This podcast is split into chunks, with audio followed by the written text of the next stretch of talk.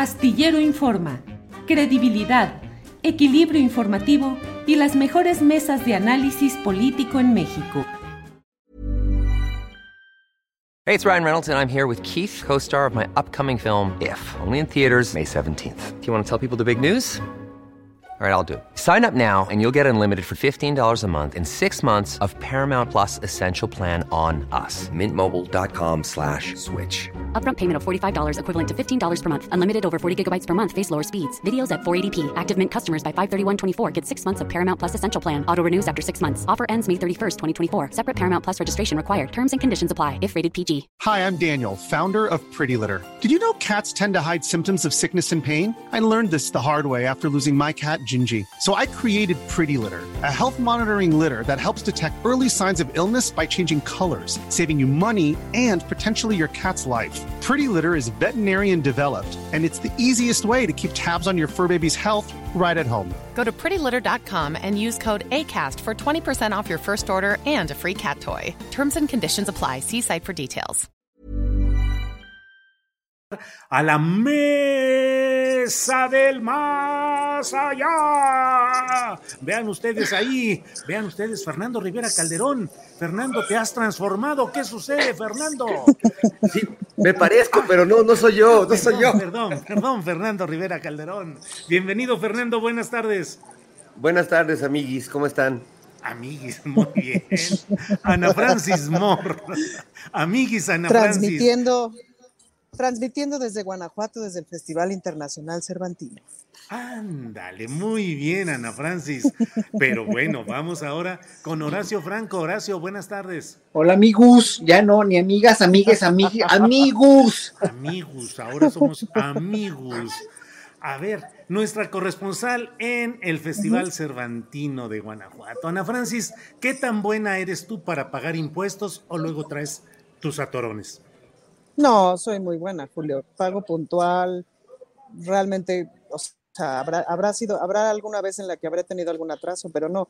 Siempre me ha puesto muy nerviosa de ver los impuestos. Y como pues siempre me dediqué a hacer crítica política, dije, no, ¿para qué le buscamos? No, no, no, puntualita y por la derecha. ¿Te duele pagar impuestos? Es decir, ¿consideras que, dicen algunos, todo impuesto es un robo? No, ahorita no. Antes sí. Sí. Ahorita la neta no. Sí les Ah. pago co- hasta con gusto. Eh, mm, bueno, déjame seguir adelante. Fernando Rivera Calderón, usted paga impuestos. ¿Sabes qué? ¿no? Además, es que ahorita, Julio, ahorita es una circunstancia especial porque la mayor parte de mis ingresos, pues, es por ser diputada y ahí ya de cajón te descuentan un cachote. Pero pues tengo ISTE, tengo aguinaldo, o sea, es cosas que en mi vida había tenido.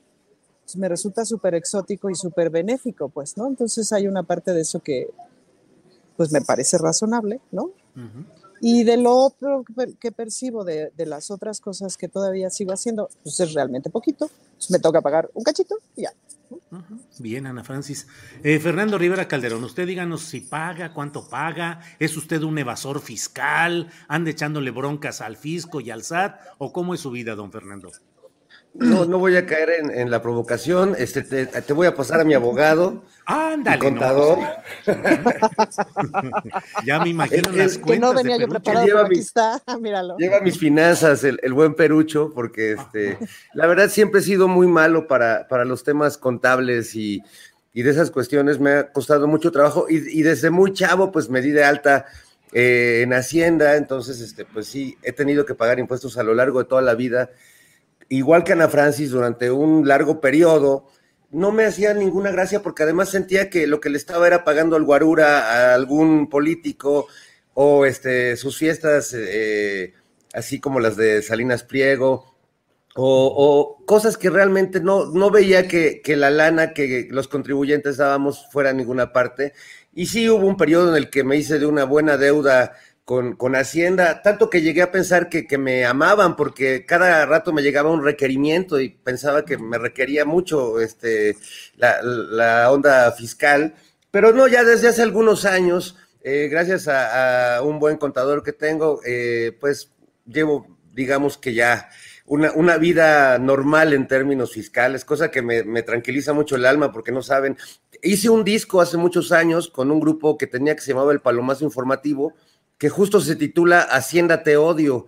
Y era un bolero muy dolido de mi parte, este, porque sí, sí daba mucho coraje. Ahora creo que ha cambiado y bueno, tendrá que seguir cambiando. Eh, sí tengo una, una percepción de que la lana de los contribuyentes está yendo donde se tiene que ir a apoyar proyectos eh, sociales, eh, que, no se vaya pues a los individuos y a, ensalzar el ego de, los viejos políticos, ¿no? Que todavía sueñan con disponer de, esos presupuestos para, para sus maléficos fines. Maléficos fines. Oye, aquí Víctor Ruiz dice que tienes un abogado bien perrón. Y pues sí, efectivamente. Óyeme. Óyeme. Qué perro tu abogado. Sí, qué perro, ese sí es un perro abogado. Horacio Franco, ¿cómo te ha ido con los impuestos y qué piensas del uso de los impuestos? Hubo un tiempo en el que te sentías, eh, digamos, eh, defraudado decepcionado de saber que tenías que estar pagando tanto para, no sé si para mucho o para poco, Horacio. Pues lo que nos pasa a todos, ya, ya lo dijeron mis colegas, yo creo que sí pagaba impuestos, siempre he pagado, siempre pues me di de alta en Hacienda en 1980, imagínense, o sea, ya, ya mi, me, acuerdo que mi, hojita de Hacienda era una, es una hojita así como casi de, de, pergamino hoy en día, ¿no? Pero este, sí, cada, cada, este, cada declaración anual la he presentado, antes trataba de, de, este, de, que, de que el contador se portara guapo, ¿no? Hace los sexenios pasados y que no pagara yo tanto impuesto, porque sí me dolía, o sea, sí dolía pagar impuestos a un gobierno que sabes que te estaba robando finalmente, ¿no? Y hoy por hoy no, hoy por hoy hasta con gusto los pago y este y tengo una contadora maravillosa que es súper súper eficiente, es una, una, una, joya de contadora porque siempre siempre he tenido contadores, antes tenía contadores que, que este no no siempre eran funcionales para para este pues para sobre todo para puntualidad, ¿no? Que a mí me urge siempre la puntualidad y este y, las declaraciones en ceros y luego tenías que te, llegaba el madrazote de, de, lo que no habías pagado no y que tienes que declarar y hoy por hoy pues mi contador es una joya y la, la, de, verdad la admiro muchísimo y este y, ya no ya pago impuestos con todo el gusto del mundo. Y además siempre exijo porque hay muchos establecimientos muy truculentos también que no te mandan las facturas, entonces tienes que andar tras de ellos. Y yo ya hasta hace poquito amenacé a uno con que este los iba yo a denunciar al SAT porque son unos multononones que te cobran cuando no emites facturas, ¿no? Y yo también como en un momento dado cuando contrato colegas que me acompañen o que a los que dirija yo, que yo armo un evento, a mí me lo pagan, pues tengo que declarar eso meticulosa y religiosamente, si no, pues tengo hacienda ya con, con auditorías. Nunca he tenido una, por fortuna, pero siempre he sido muy cumplido. Bien, Horacio. Ana Francis, eh, dentro de lo que de estas horas se ha conocido, pues que eh, el empresario Ricardo Salinas Pliego ha pagado ya 2.800 millones de pesos, que es una parte del total que tiene en litigio. Eh, ¿Qué opinas de estos cobros que me parece que definen una postura muy clara de cobrarle a los, los grandes empresarios, lo que deben sin mayor consideración? por un lado. Y por otra, hace unos momentos aquí leí algunos de los tweets que ha puesto Salinas Pliego, que me parece a mí que son eh, una manera muy obscena de responder a personajes como Citlali Hernández, como Jorge Gómez Naredo, como a Genaro Villamil, en el sentido de señalamientos físicos, de preferencias sexuales, perro comunista, le dijo a uno de ellos. Eh, me parece que hay una reacción impropia de alguien que debería estar simplemente cumpliendo con sus obligaciones fiscales y se, mm. acabó. ¿Qué opinas, Ana Francis? Pues es como, yo no sé si llamarle el síndrome Paquita la del barrio, porque ya la verdad es que pobre Paquita la del barrio. Este, pero esta forma de comunicarse a través del insulto así y de no, es como de, ¿qué estamos en la primaria o, en la prepa o qué? Es como rarísimo, ¿no, Julio? Como justo esta forma de comunicarse de estos personajes que, que me parece que es, que es así como muy infantil y tal, porque es a partir de, yo siempre, permítame por favor esta expresión, yo siempre la he tenido más larga. Como en este momento, en este pedazo de poder, no la tengo más larga porque tengo que soltar 2.500 millones de pesos sí o sí, ¿no? Entonces, no puedo más que el gobierno, no puedo más que la Secretaría de Hacienda. no puedo más que el SAT. Y eso debe ser terrible para alguien que siempre ha podido más que todos, ¿no? Entonces, como que esa este, puesta en cuestión de su poder, del tamaño de su poder, pues genera mucha violencia, pues, ¿no? Y genera esta reacción de, de ah, pues, este, pues, pues, pues, mocos a todos, pues, ¿no? Es como rarísimo, Julio, ¿qué te digo? Es de esas veces que te preguntas, bueno, ¿dónde está la educación? ¿Para qué te sirve tanto dinero si no es pues, para educarte tantito, para tratar como gente decente a los demás? Pero pues sí, es justamente lo, y lo estamos viendo por todos lados, pues, ¿no? De esta banda que, que ha vivido tantos años creyendo que su voz es la más importante. Y no. Bien, Ana Francis. Mira cómo reacciona. Claro. Fernando, ¿qué opinas de este episodio que, insisto, lo estamos viendo desde el plano público, del interés público? Es decir, cuando haces este tipo de expresiones de un empresario tan poderoso, pues eh, eh, es un asunto público. ¿Qué opinas del pago de impuestos, pues, de este tipo de empresarios poderosos y, y lo que quieras eh, comentar respecto a esas conductas tuiteras y en redes sociales, Fernando? Bueno, me da mucho gusto que, que se les cobre justamente a, ellos que son los que tienen adeudos más importantes y que siempre pues negociaban con los gobiernos anteriores es, eh, a cambio de no hacer esos pagos, pues había otra clase de, de favores. Eh, TV Azteca, eh, pues se sabe que ejerce una televisión eh, pues eh, en términos políticos muy acomodaticia, ¿no? Y le pega al que no le compra publicidad y le compras publicidad y entonces ya te tratan bien y tienen eh, pues sus maneras de, ir o, solían tener esas maneras. Eh, Salinas Pliego se, volvió un personaje, yo creo que muy importante, pese a lo, patético que pueda ser su persona, porque hay una percepción de que él es como un aliado de la 4T y de López Obrador, que son como cuates, ¿no? Como que se llevan bien, como que TV Azteca se ha beneficiado eh, durante el gobierno de la 4T, pero también en, los informativos de TV Azteca también eh, le pegan al, al, gobierno de la 4T, o sea, no hay una afinidad así como, como absoluta. Eh, yo veo que de difer diferentes maneras se suben a, trenes de, de desinformación eh, y, siguen golpeando. Por otro lado, siento que Salinas Pliego, no sé ustedes qué piensen, pero me parece que es la mano que está moviendo la cuna de, de Lili Telles, ¿no? Siento que es el mismo discurso y siento que eh, este empresario bully, ¿no? Que sigue siendo un junior, aunque ya tenga sea un señor de, siete décadas, eh, pero se sigue comportando como un adolescente. Me parece que él, es el respaldo económico y el que le da esa seguridad a la senadora Telles para hacer y, y maldecir.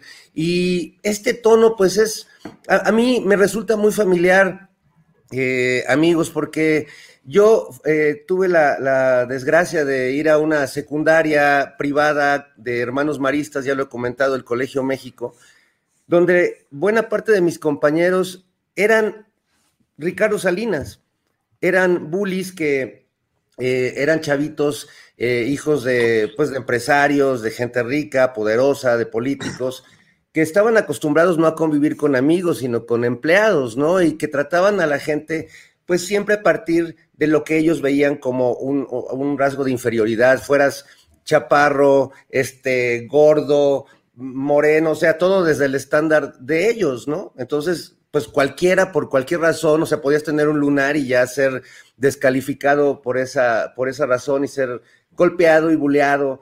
Y siempre pues con esta, esta cuestión del patrón hacia, hacia abajo, ¿no? O sea, no, no hay amigos, hay empleados, no hay, eh, siempre tiene que haber un sometimiento del que perciben eh, abajo económicamente. Y pues por eso cuando leo a, a, Ricardo Salinas, haz de cuenta que estoy escuchando a esos compañeritos de 16 años, que todo su, su, universo era pues ver quién la tenía más grande, ver, este, molestar al, al gordito, ¿no? Este, molestar al, al, que calificaban como naco, molestar a, a, a eso se dedicaban. Es, es terrible y es un poco triste ver a un hombre que la vida pues le ha dado mucho dinero y mucho poder, pero no le ha dado absolutamente nada de sabiduría, ¿no? Y, y es, es muy triste ver a, un hombre a su edad, pues, con la mentalidad de un, de un junior de 15 años. Me, parece que, o sea, ya no tiene un papá que le preste el coche, se lo, supongo que él se lo presta a sí mismo, pero debe ser muy loco vivir adentro de su cabeza.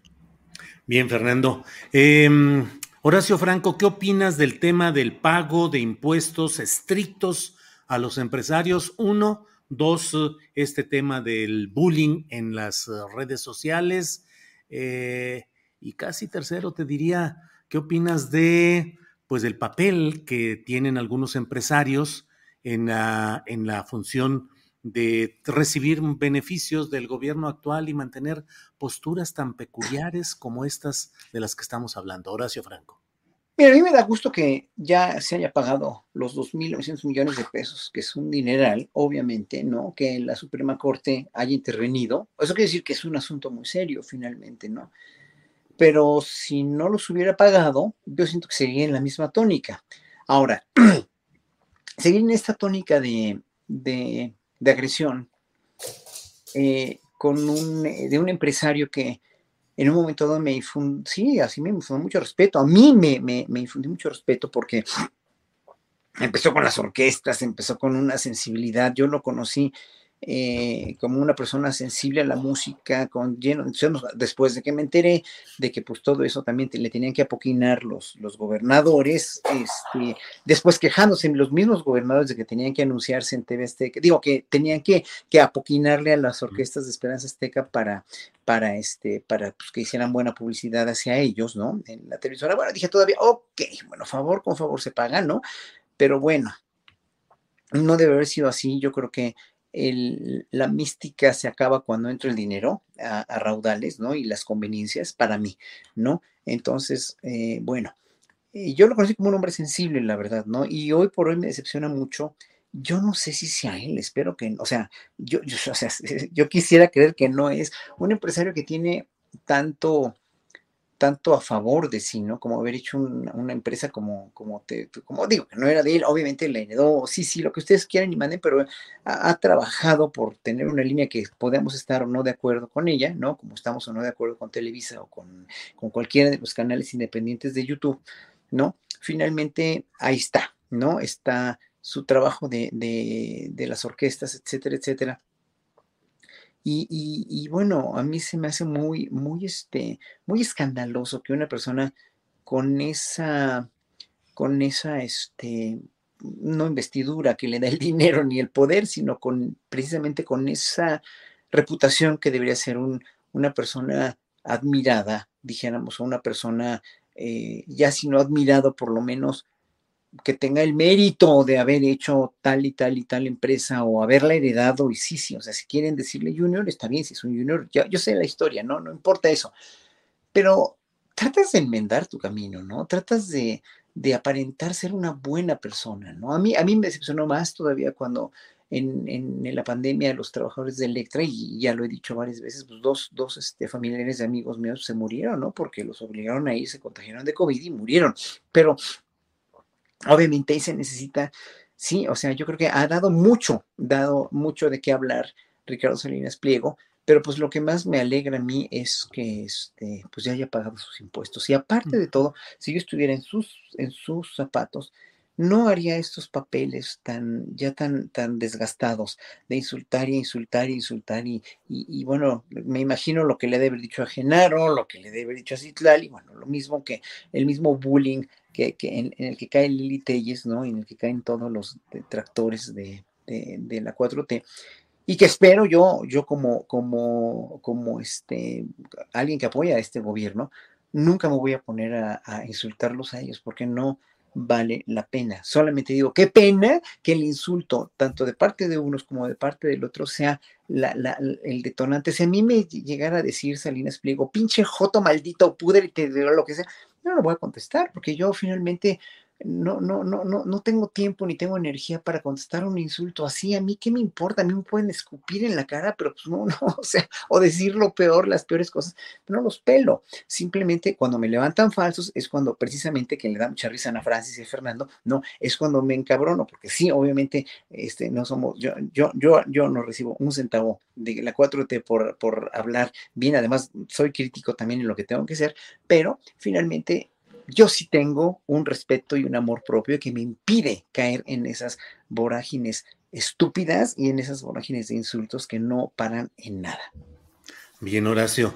Em, vamos con nuestra corresponsal en el Festival Cervantino, Ana Francis. Ana Francis Moore.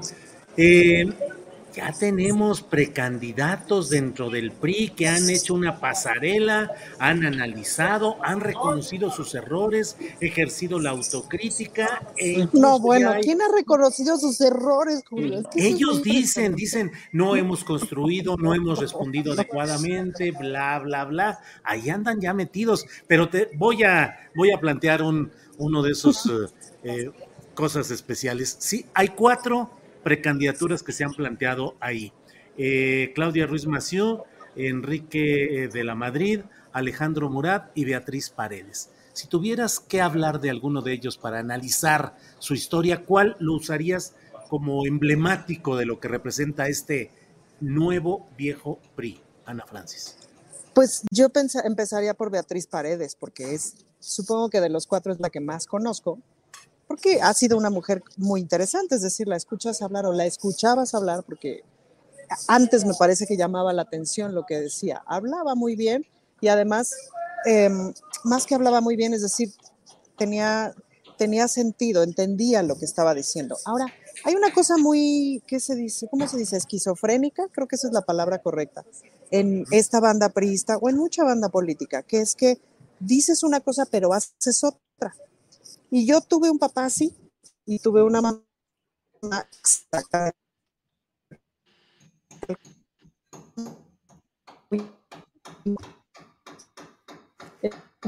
Ana Francis, Ana Francis se está cortando, se está congelando. Ana Francis. Se está congelando, Ana Francis, el comentario. Déjenme ver. Yo creo que ya nos quedamos ahí pasmados. Vamos a dejar un poquito para más adelante la respuesta de Ana Francis y pasemos con Fernando Rivera Calderón. Fernando, ¿qué opinas de los destapes priistas? Cuatro aspirantes ya a la presidencia de la República, pasarela, discursos, alito en el centro de la operación, hablando ahí de mil cosas. ¿Qué opinas, Fernando? Bueno, eh, me, da gusto como que de pronto hayan despertado porque eh, veía yo al presidente muy interesado como que, los partidos de oposición empezaran a proponer a sus posibles candidatos y pues hasta hizo su lista, ¿no? Muy aplicado este el presidente. Y bueno, pues ya se echaron, se echaron al ruedo. A, a mí me llama la atención que, bueno, todos tienen una, una conexión con el viejo PRI, ¿no? Eh, sea por, por haber sido practicantes de, de, ese, de los gobiernos priistas como Beatriz Paredes, que bueno, pues ha sido ajonjolí de todos los moles dentro del PRI, gobernadora de Tlaxcala, o sea, tiene una amplia experiencia como, como legisladora también. Y bueno, como decía Ana Francis, pues es un personaje interesante, ¿no? Que ella cuenta que, que que de chavita quería ser marinera, ¿no? Y irse a la mar y que pues finalmente empezó a hacer política y que aprendió a hacer política como los hombres y en las cantinas y que tuvo que pues eh, justo eh, comportarse prácticamente como un hombre para poder ser respetada en, la política mexicana, que hasta la fecha sigue siendo pues un territorio muy, muy machín. Pero pues el señor de la Madrid, por ejemplo, pues también eh, yo creo que no ha sido para mí un funcionario así que digas, wow, qué, qué gran trabajo ha hecho en el Estado de México, pero bueno, capitaliza eh, su apellido y su, su cara como de, de, niño serio, pero pues su padre tampoco fue un buen presidente de México. Me parece que ha sido, al contrario, uno de los presidentes más grises que, que hemos tenido. En el caso de, de Murat, pues ni qué decir, de, su papá también, ¿no? ¿no? No es una muy buena herencia, aunque él creo que ha tenido igual, igual que Enrique de la Madrid, pues la inteligencia de no ser el archienemigo de la 4T y del presidente, sino de tratar de llevar una buena o más o menos buena relación con el gobierno federal, cosa que creo que les ha beneficiado para incluso tener más, más eh, votos dentro del propio partido. Y, y bueno, la Ruiz Macié, que pues también, o sea, conectada con, con, con uno de los momentos más terribles por, por el asesinato de, de, su padre y por todo lo que estaba alrededor de ese partido. A mí me sorprende que, que, que personajes eh, como, como, como, ellos, que de algún modo también fueron víctimas de, de esa política tan, tan, loca que había en el PRI, eh, pues sigan estando en el partido, ¿no? O sigan estando en la política de, de esa forma. Eh, pero bueno, es, es, un poco como los veo. No sé si cometí alguna imprudencia ahorita o dije algo eh, al revés, pero bueno. No, no, no, todavía no, pero ah, tienes todavía oportunidad, no. No, no, pero tienes chance, no te, no te limites. Eh, bueno. Julio, ¿puedo retomar? Perdón. Sí, por favor, discúlpanos, Ana Francis. Sí. Creo que, o sea, una cosa que me canija es que les falta radicalidad, carajo. O sea, si de veras quieres pedir disculpas por el pasado, pues acepta que fue un cagadón, acepta que fue un cagadón el 68, acepta que fue un cagadón el 71, acepta dónde empezaste y hacia dónde fuiste, acepta que, fue un cagadón eh, no haber aprobado el aborto cuando tenías el poder para hacerlo, acepta y entonces radicalmente voy a hacer esto distinto. Lo mismo pasa con, con De la Madrid y lo mismo pasa con, este, con Murat, es decir, me queda claro que no son tan terribles como sus papás, quizás, no lo sé, porque la verdad es que son, tienen su lado muy grisáceo del cual no sabemos muchas cosas. En el caso de Murat, por ejemplo, me parece que fue un gobernador de Oaxaca considerablemente menos terrible que los anteriores, pero hizo radicalmente cambios este, importantes en el Estado, o sea, radicalmente le entró a la política pública para cambiarle la vida a la gente, no creo. Y esa falta de radicalidad, en el buen sentido, a mí ya me da una flojera espantosa porque el horno no está para bollos, pues, ¿no? Es como una falta de valor, como falta de ovarios. Y eso, uta. Y de la compañera Ruiz Macier, va más allá de mi entendimiento, va más allá de mi entendimiento, es, es más shakespeariano de lo que puede soportar mi corazón. No comprendo cómo puede vivir entre los asesinos de su padre. Yo tuve una relación dificilita con mi papá, pero no sé si podría vivir entre sus asesinos. Eso va más allá de mi entendimiento, no, no lo comprendo. Y por lo tanto, pues a ver, échate, échate a esa persona de presidenta, pues ¿cómo crees?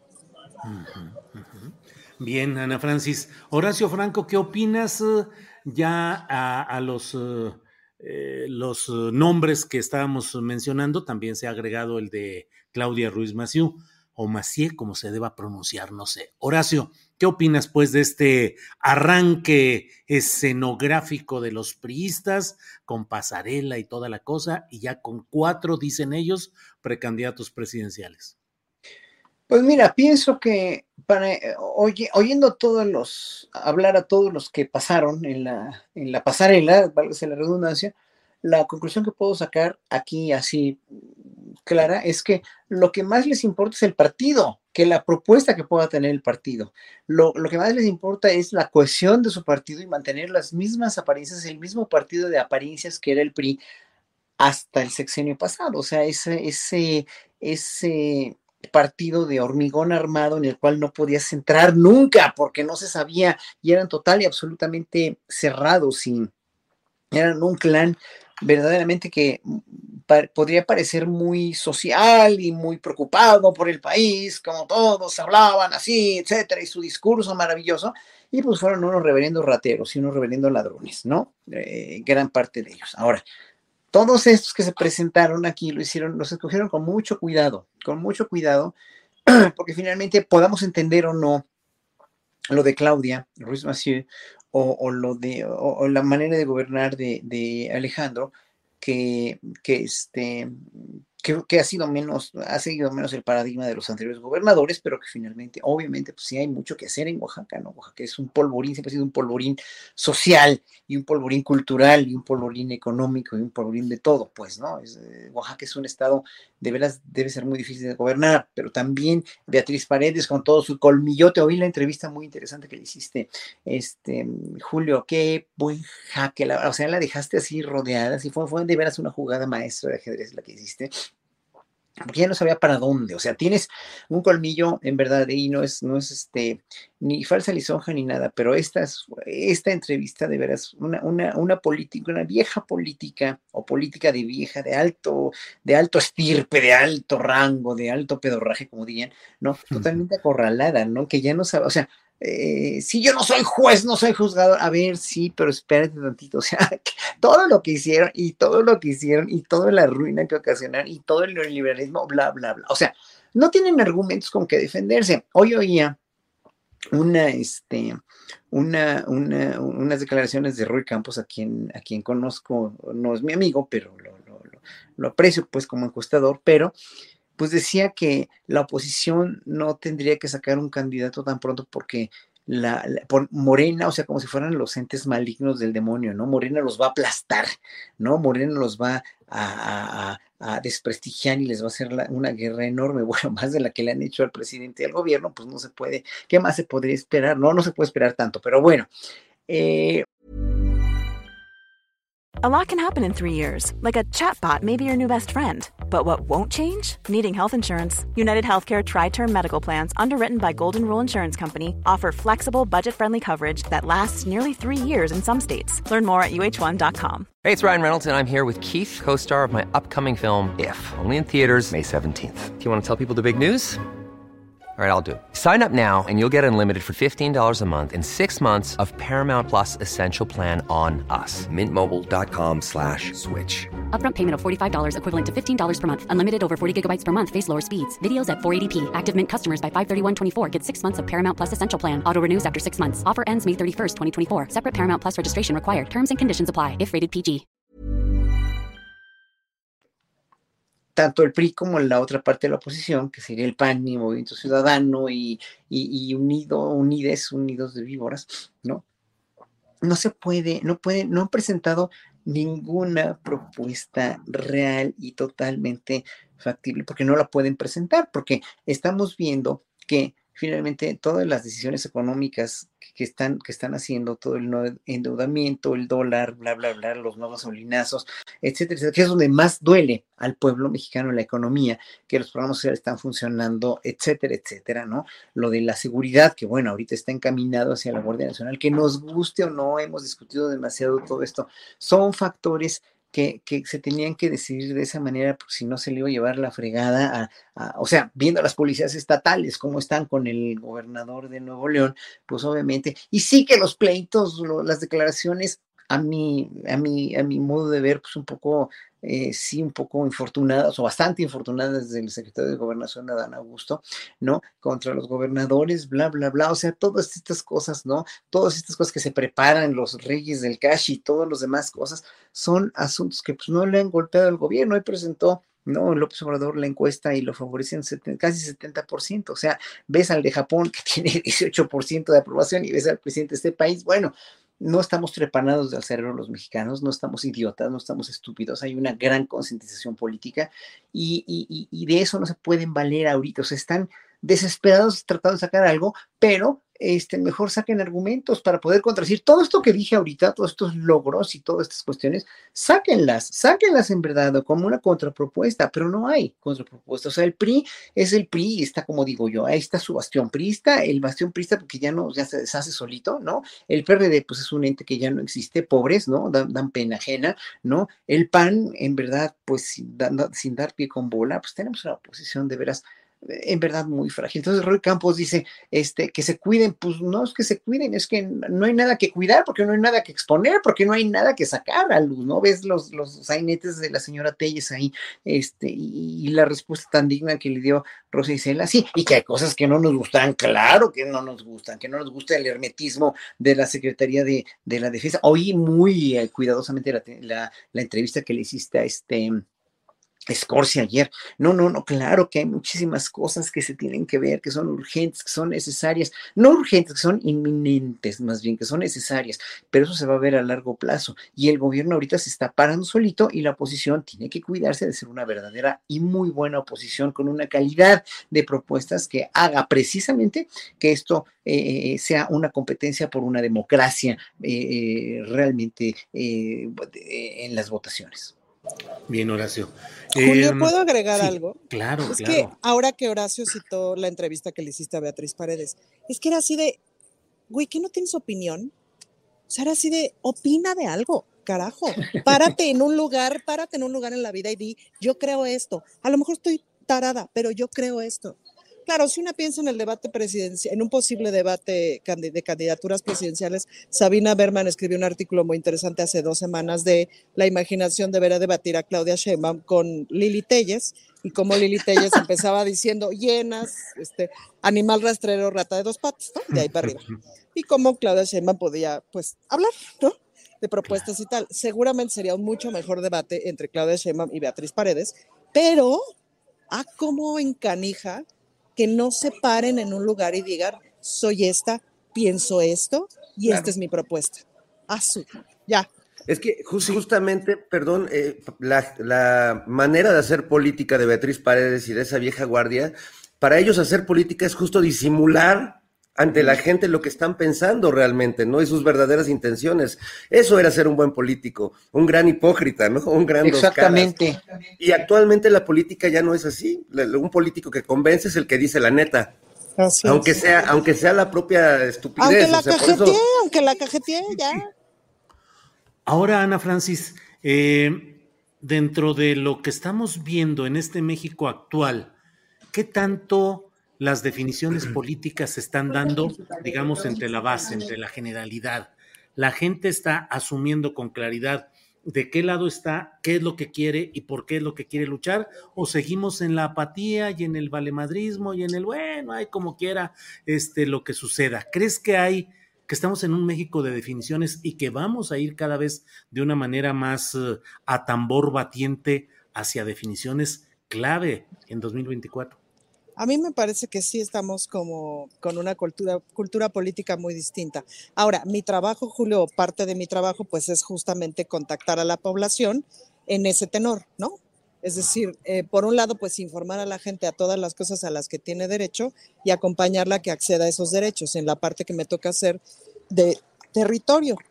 Pero es muy sorprendente cómo la gente escucha las mañaneras, la gente escucha al presidente, la gente escucha a la jefa de gobierno en la Ciudad de México y sabe ya un montón de cosas y sobre todo em, ya tiene una narrativa que le hace sentido, es decir, toda la narrativa del periodo neoliberal, todas las narrativas que con tanta, este, con tanta tenacidad el presidente nos chuta todas las mañanas, para la gente le ha sido como de mucho sentido, pues, ¿no? En donde dice, ah, bueno, ok, así como me lo estás contando, pues sí, ok, entonces sí me machan el, tapiz con las cortinas, entonces sí entiendo por qué estoy tan jodida, sí entiendo por qué la primaria donde llevo a mis hijos está tan jodida, sí entiendo, porque me explico por qué han pasado todas estas cosas. Y agradece muchísimo los programas sociales. Hace muchísimos años que no veían como, em, digamos, esta intención tan constante de ayudar, pues, ¿no? Entonces, pues sí, digamos, lo que me toca convivir con el territorio, eh, la gente está muy consciente. Y la gente que está en contra del presidente, en contra de Morena, también tiene un cierto grado de conciencia importante, eh, de enojo, ¿no? eso, es, eso es fuerte, el enojo. Em, hay una parte de la chamba que tienes que hacer que es así de, güey, entérate de que la gente está enojada y tiene razón. Y pues nada, aguantar vara con ese enojo, pues, ¿no? Y hay mucha gente que está muy enojada, por ejemplo, de la clase media porque pues su vida se ha visto muy disminuida en los últimos 20, 30 años y no necesariamente entiendo por qué, porque ahí está el esfuerzo, ahí está la preparación, ahí está el trabajo de todos los días, ahí está esta historia de que yo trabajo y me va a ir bien y que no se cumple, ¿no? Entonces, cuando empiezas como a explicar esas cosas, eh, em, em, em, empiezan a entender y sí hay una conciencia política bien distinta. No, no creo que haya apatía, la verdad es que no la veo. También es cierto que me toca ver el lado no apático de la sociedad. Sí, Ana Francis. Eh, Fernando Rivera Calderón, mm, ¿qué onda con los guacamayazos? ¿Son de veras ya un sopilote? ¿Están sopiloteando? ¿O ahí hay suficiente material preocupante de una radiografía del comportamiento de una Secretaría fundamental para México como es la de la Defensa Nacional y sus relaciones políticas. Es decir, concretamente te quiero decir, ¿qué opinas de la postura del presidente de la República que dice, eso no es nota, busquen otras cosas, búsquenle por otro lado, eh, por ahí no va? ¿Qué opinas, Fernando? Bueno, yo, yo ahí sí eh, difiero con, con el presidente porque creo que eh, eso es usurpación de funciones periodísticas, ¿no? Y no, no es su papel decirle a, la prensa o a los medios qué es o qué no es nota. La verdad es que a mí ese comentario no me gustó en absoluto porque pues entonces tírenos línea, ¿no, señor presidente? ¿O cómo, cómo, está la cosa? ¿O cuál es el papel de, de, los que estamos sentados del otro lado? Yo sé que hay muchos que piensan que, los reporteros que van eh, a las mañaneras le hacen preguntas a modo y eso, pero en realidad van toda clase de periodistas de todo el país, incluso periodistas que viven fuera de México y es un diálogo como siempre muy, muy respetuoso y muy abierto. Así que sí me, me sorprendió que el presidente le diera la vuelta de esa forma al tema. Yo creo que sí hay nota, evidentemente, pero no... Eh, no con este sesgo de, golpeteo eh, incesante, este monotemático al, al, gobierno y de buscar en cualquier cosa la nota para pegar, ¿no? Yo creo que ahí, como bien dices, Julio, hay una radiografía muy interesante que a partir de esta vulnerabilidad de, de la información del ejército nos permite verlo de cerca y ver eh, todavía sus, sus, usos y costumbres, por decirlo de alguna manera, la, forma en la que perciben los movimientos sociales, la, forma en la que perciben las, las, cosas que pueden ser agresivas o peligrosas en términos de lo que ellos deben proteger o cuidar. Eh, para mí ha sido muy, muy interesante, ¿no? La verdad, pero sí creo también, pues que esa era una, un, un sopilote con plumas de guacamaya, o sea que siempre que, que, todo el manejo que se le ha dado, la verdad es que ha sido mucho más amarillista que periodístico, ¿no? Ah, es, es poco el trabajo que ha retomado realmente esa información sin un sesgo de golpeteo. Y, y, por supuesto que es nota, ¿no? Ahí sí, este, creo que, que e, esa atribución, pues siempre será del de, olfato de los periodistas y a veces justamente donde te dicen que no está la nota, y tú lo sabes bien, Julio, es justo donde está la nota. Entonces, este, yo creo que sí hay, hay, mucho todavía que, que desplumar de esa guacamaya, este, y que puede ser para beneficio de todos, sobre todo, como lo dijo Ana Francis eh, hace unas semanas, este, pues para exigirle al ejército que continúe en este ejercicio de transparencia, más allá de los, de los gritos y, tamborazos de Germán Martínez en, la tribuna, que la verdad es que, pues ya, yo cara, a mí me gusta verlo porque me recuerda a Cantinflas cuando le hace de político, ¿no? es que yo quiero un ejército que destruya el narco, pero también que no obedezca a un solo hombre, porque el batallón de San Patricio, no, traicionaron ellos, pero es que yo no me cuadro de usted porque usted no es más, no es menos que yo, ni yo menos que usted. bueno, es, es muy divertido oírlo, aunque él estaba muy enojado, la verdad, ¿no? Pues sí, o al menos parecía muy enojado, pues sí, así es, Fernando. Horacio Franco, antes de que... Horacio, ¿a ti te gusta hacer imitaciones de voces? Mucho, mucho, mucho, sí.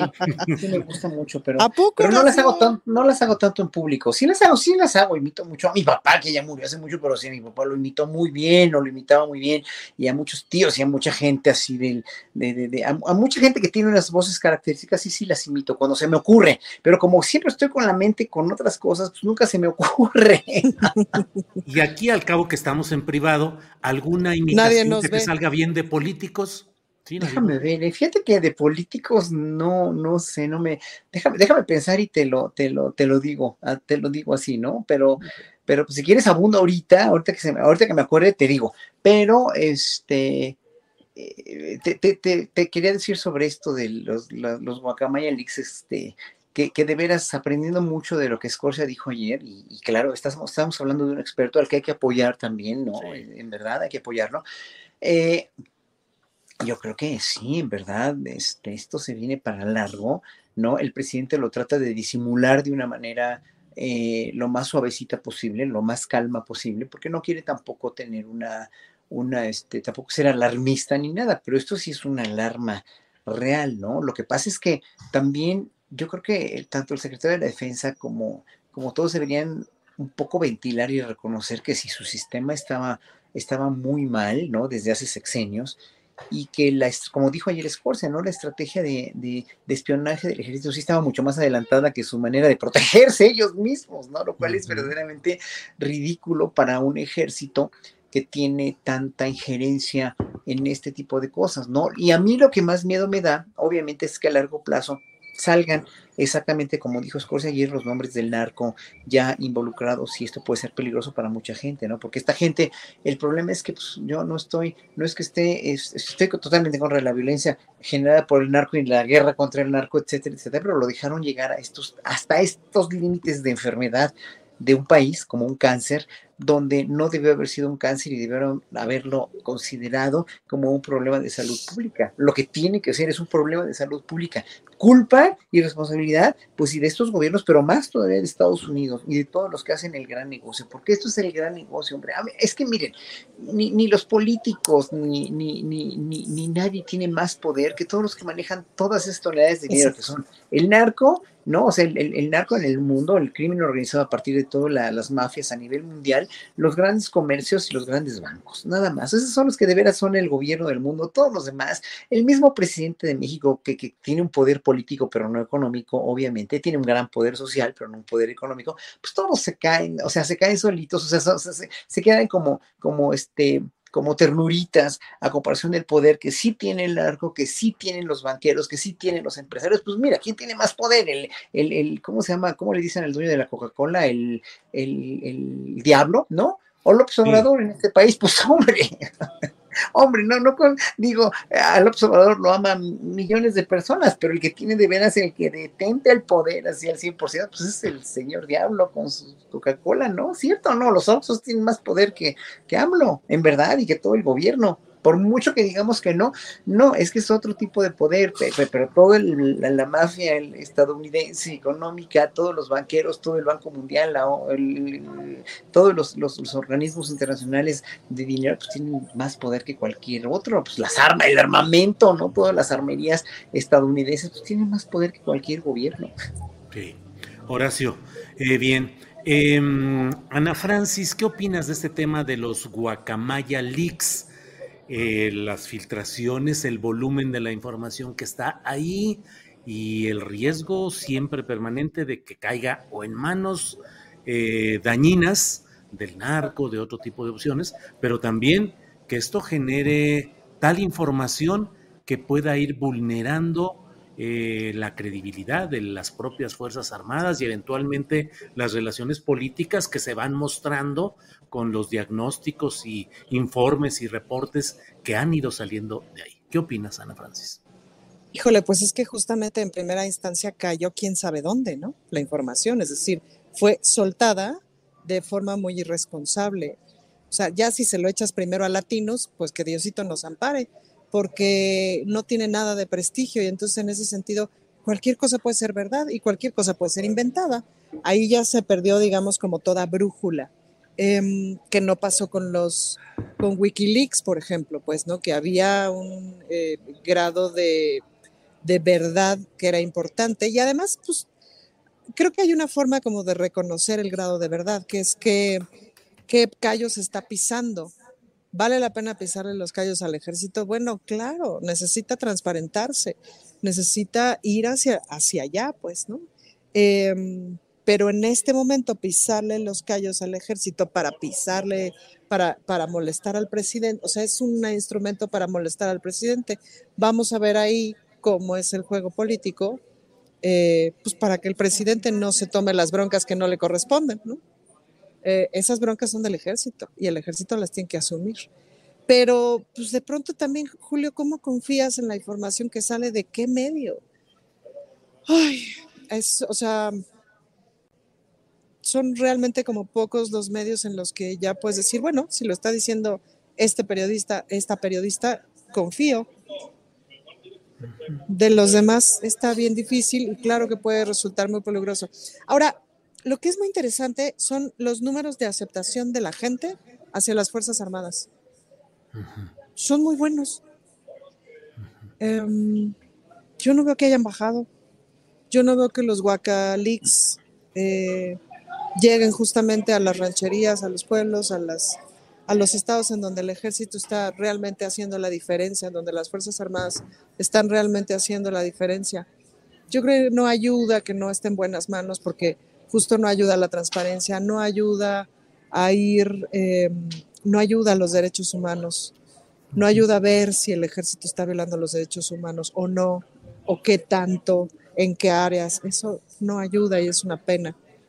Em, pero pues espero más bien que los buenos periodistas eh, pues le entren por donde le tienen que entrar y nos enteremos de lo que nos tenemos que enterar, que no está mal. Sí. Bien, Ana Francis. Eh, ¿Querías decir algo, Horacio? No, nada más que ahorita me acordé que este uh, de Mora anunció en un tuit hoy en la mañana o ayer que iban a sacar algo de una, una, una, una fuertísima. Ah, porque dijo, prepárense. De, de Genaro Villamil, ¿no? Sí, sí, de Genaro Villamil. Que ah, no sabía. Sí, sí, sí. Sí, sacó información acerca de un reportaje de uno de sus colaboradores donde hablan de que Genaro habría hecho negocios con eh, contratos para adjudicación de antenas reproductoras de señales que ya no, que no se habrían eh, realizado, que no existen, que habría usado eh, recursos eh, públicos para sus vacaciones y alguna otra cosa. Ya hubo respuesta del propio Genaro Villamil señalando que todo es efectivamente, lo que efectivamente sucedió de esas antenas y de esos está reportado ante los órganos de investigación correspondientes porque es una irregularidad que se comentó. Y fíjate lo que son las cosas en una de las, eh, en alguna de las pocas ocasiones en que he visto a Genaro personalmente, luego de, de que está como funcionario, como servidor público, me entrevistaron, creo, en Canal 14, algo así, platicamos y él me decía del desorden que había en el manejo de esas antenas y de todas las tanzas y toda la bola de, de cosas que se habían hecho y que ahí estaban y que era muy difícil, pero que tenían que empezar a, documentar, a denunciar y bla. Entonces, creo que fue como diría el famoso filósofo del fútbol, un tirititito, pero no es una cosa que realmente está involucrando. El propio Genaro señaló que los viáticos por los cuales fue a Yucatán, efectivamente a su tierra natal, ahí dicen, para una visita, una reunión con el gobernador del estado, Mauricio Vila, que efectivamente sí se realizó. En fin, no pasa, creo yo, de por ahí. Pero ahí es donde dices, Julio, a ver, aquí le crees a Genaro o a Loret, pues a ver. Pues sí. No, y además, además ya sabemos que como dice, miren, es que la calumnia no mancha, pero hitizna, ¿eh? Dicen que hay corrupción y no, no hay corrupción. El pueblo, el pueblo es el que manda, ¿eh? ya me voy. Es nomás lo que te falta son, unas risas con las que luego se avienta. ¿Qué, Ana Francis? Puedo, es que me acordé, ahorita que voy a este sonso, me acordé de, la, de cuando hacíamos, no me acuerdo qué espectáculo, que imitábamos la voz de Calderón y que había una cosa clave, a mí me encanta imitar voces, había una cosa clave que era como de aceptar el gallito, ¿se acuerdan? Las calles, la guerra. Es que ya hacíamos, a Calderón ya lo hacíamos como a José José, así de mexicanos y mexicanas. Eh, les quiero decir que en esta ocasión. José José en telenovela que salía ya al final, en esas telenovelas que ya no podía mayor cosa. Pues bueno, eh, nos quedan pocos minutitos antes de despedir la transmisión para Canal 22. Ah, pero Fernando Rivera, ¿qué opinas del silencio del general?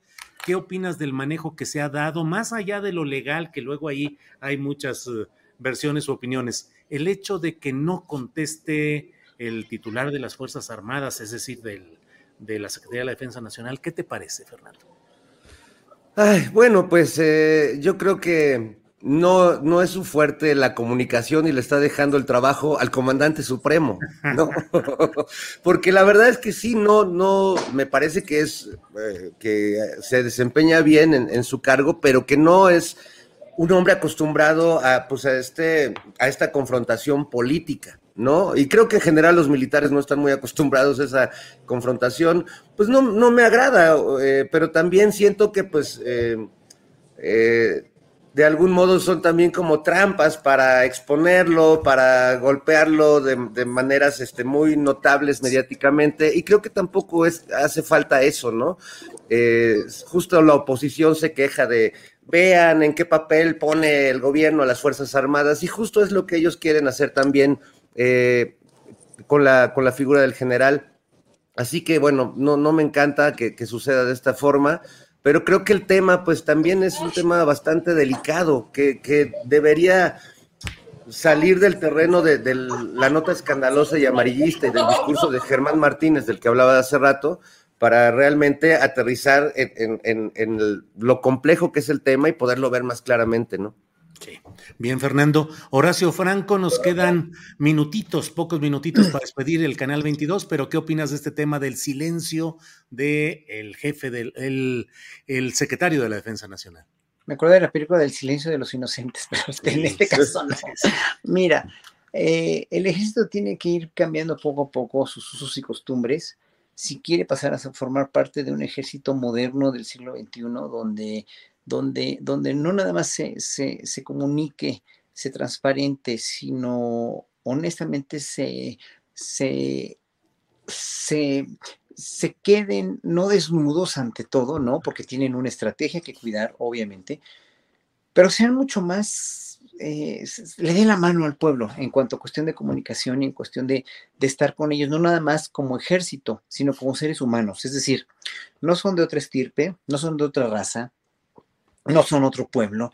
Es pueblo como nosotros, es pueblo uniformado pero tiene que, tienen que tener un cariz un poco más social en muchos aspectos, no nada más en la cuestión de la, la, medicina militar o las orquestas y bandas militares, que también tienen sus protocolos que a veces son de veras de, de terror, en serio, ¿eh? porque conozco, tengo muchos alumnos trabajando en las orquestas de banda y marina, y, y en verdad, o sea, sí, sí, a veces se han pasado mucho en muchos exenios anteriores en, en la cuestión de encuartelamiento, de, de, de, de, explot de sobreexplotación, y ahorita, por ejemplo, también se quejan muchos de la, la orquesta de la marina que los tienen... este, sin tocar, ¿no? O sea, tienen que tocar, es una orquesta buena, con que tienen que tener una actividad musical y social también con la música. O sea, hacen falta muchas orquestas. Yo les pido a la Marina y al Ejército que expongan esas orquestas que dentro, no, tienen trabajo los músicos, pero que hagan algo más por socializar a todas estas, eh, estas cuestiones que tienen en, la, en, la, en, en, en el Ejército y en la Marina, ¿no? Entonces, uh -huh. lo que a mí me, me salta mucho es que guardando estas cosas, no comunicando, no diciendo, no transparentando, esa es la palabra, transparentar, obviamente pues nos van a tener, nos van a, ciudadanos que hemos sido críticos del ejército, como tú lo has sido, como yo lo he sido, como toda la izquierda ha sido, nos van a tener muy sobresaltados porque no sabemos a qué hora nos van a dar el zarpazo. Sabemos que con López Obrador no lo van a dar porque confiamos en el comandante supremo, sí, pero en un momento dado no sabemos cómo pueden reaccionar ante otras cosas o ante otras vicisitudes sí. o ante otros gobernantes. Eso es lo que, lo que tememos. Entonces, por eso el secretario de la Defensa, por favor, señor secretario, diga cosas, díganos cosas que queremos oír, por favor, porque sí es muy importante, sí le tenemos confianza, sí queremos una, una, una, no militarización ni una gandalle, porque ya hay leyes que no permiten ese gandalle como lo había antes, pero sí queremos una, un ejército y una Guardia Nacional que esté socializada, socializando. No queremos claro. los bobbies de la, de la guardia inglesa así como palos, no es eso. Uh -huh. Si tuviéramos un realmente un ejército más social y más cercano a la sociedad, sería fantástico. Claro. Bien, Horacio, has llegado al momento exacto, que son eh, el tiempo en el cual debemos decirle al canal, pero exactito no. al canal 22. Gracias, ¡Ay! canal 22. Hasta luego. Ana Francis. Ana es Francis, que se me quedó así, mira, en la punta de la lengua que creo que quien quiera ser secretario de la defensa a partir de ahora va a tener que acostumbrarse a hablar y hablar con la gente y hablar con la prensa. Es decir, si el ejército ha sido históricamente primero el estilo del PRI, del no digo nada, ¿no? Del no digo nada y te cuento por acá la historia oficial, pero no digo nada y no digo nada. Y después el tono del PAN de hacer un despedorre monumental, pues ahora sí es el ejército, sí tiene que agarrar el tono de la 4T y por lo menos hay una cosa de la 4T que todo el mundo tenemos que aceptar, que es que habla, habla y dice quién es, pues no, o sea, Nunca en la historia de este país habíamos visto esta comunicación que tiene el presidente, este, ¿no? Cositas más, cositas menos, podemos este, discutir eh, el tono de sus mañaneras y si sirven, si no sirven o para qué sirven o qué tanto sirven, pero nunca como ahora había habido tanta disponibilidad de los funcionarios del, del gabinete, etcétera, para la prensa, etcétera, para que hablen. Entonces, pues claro, pues si no hablamos, ¿cómo nos conocemos y cómo sabemos qué pacho? Oye, Ana Francis, ¿se imaginan ustedes un, secretario, un, un, secretaria trans de la Defensa Nacional? Estaría genial, imagínense. La verdad es que primero me imaginé una secretaria lesbiana. A lo mejor tiene que ver con, con mi propio vicio. O un secretario gay también, pero, pero gay, abiertamente gay, o la secretaria lesbiana o trans, por ejemplo, ¿no? Imagínense qué, qué parteaguas sería para Latinoamérica, ¿no? un secretario civil o secretaria civil, por lo pronto, fuera trans Pero que, Y que hable, Julio. Claro, claro. Que diga, esto soy yo, esto pienso, esto estamos haciendo, esto no estamos haciendo, en esto lo estamos cajeteando y vamos para allá. Bien, pues les agradezco mucho una emisión más de la muy gustada Mesa del Más Allá. Fernando Rivera Calderón, gracias, buenas tardes. Buenas tardes, mi querido Julio, este, Ana, Horacio. Yo me voy a ver a Joan Manuel Serrat, así que ahí nos vemos, amigos. Ahí luego les cuento. Ah, presumido, muy bien, órale. Sale, Fernando. Horacio Franco, gracias, buenas tardes. Gracias a todos, buenas tardes. Un saludo a todo el público que está muy prendido, ¿eh? Sí, muy crítico. Hay que, yo, yo, luego se enojan, me ponen en, ya en los videos de YouTube, me ponen, eres un mal educado, eres una fichita que te, la pasas viendo contestarles a ustedes. Miren, aquí están los chats, aquí estoy contestando. Así que ya, ya soy muchas. Pues puedo poner atención con un ojo al gato y otro al garabato. Nos vemos. Adiós, Horacio. Ana Francis, que sigas bien por allá. Gracias. Julio, un postrecito nomás rápido. Sí, sí, este, adelante. el espectáculo de los alemanes va a estar en el Teatro Julio Castillo en la Ciudad de México el día de mañana sábado. No digo el título porque mi alemán ahorita lo estoy trabajando, pero vayan a verlo porque parece que vale mucho la pena. Y dos, decirle a Fernando Rivera Calderón que ayer nos presentamos con las Reinas Chulas y no sé qué, al final mucha gente se acercó con Nora Huerta y decía, Operación Mamut, los amamos, no sé qué, son lo máximo, amamos Operación Mamut, para que te sientas Es maravilloso, ese sketch de Lili Telles está verdaderamente, es, es verdaderamente sí, es una chulada. Y la otra mitad de la gente decía, Ana Francis, te vemos con Julio Astillero, no sé qué, entonces... Julio, Fernando, son unos rockstars increíbles, siéntanse muy bien por eso. Fernando Rivera Calderón. Ahí, adelante. Fernando, Horacio, Ana Francis. Sí, eso es todo. Gracias y hasta el próximo Adiós.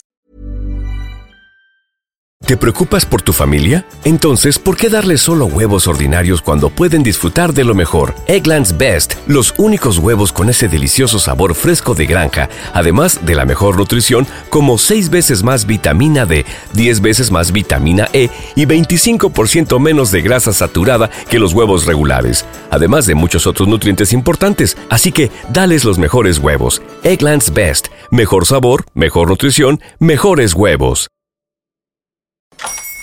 Hola, buenos días, mi pana. Buenos días, bienvenido a Sherwin Williams. ¡Ey! ¿Qué onda, compadre? ¿Qué onda? Ya tengo lista la pintura que ordenaste en el ProPlus app. Con más de 6.000 representantes en nuestras tiendas listos para atenderte en tu idioma y beneficios para contratistas que encontrarás en aliadopro.com. En Sherwin Williams somos el aliado del PRO.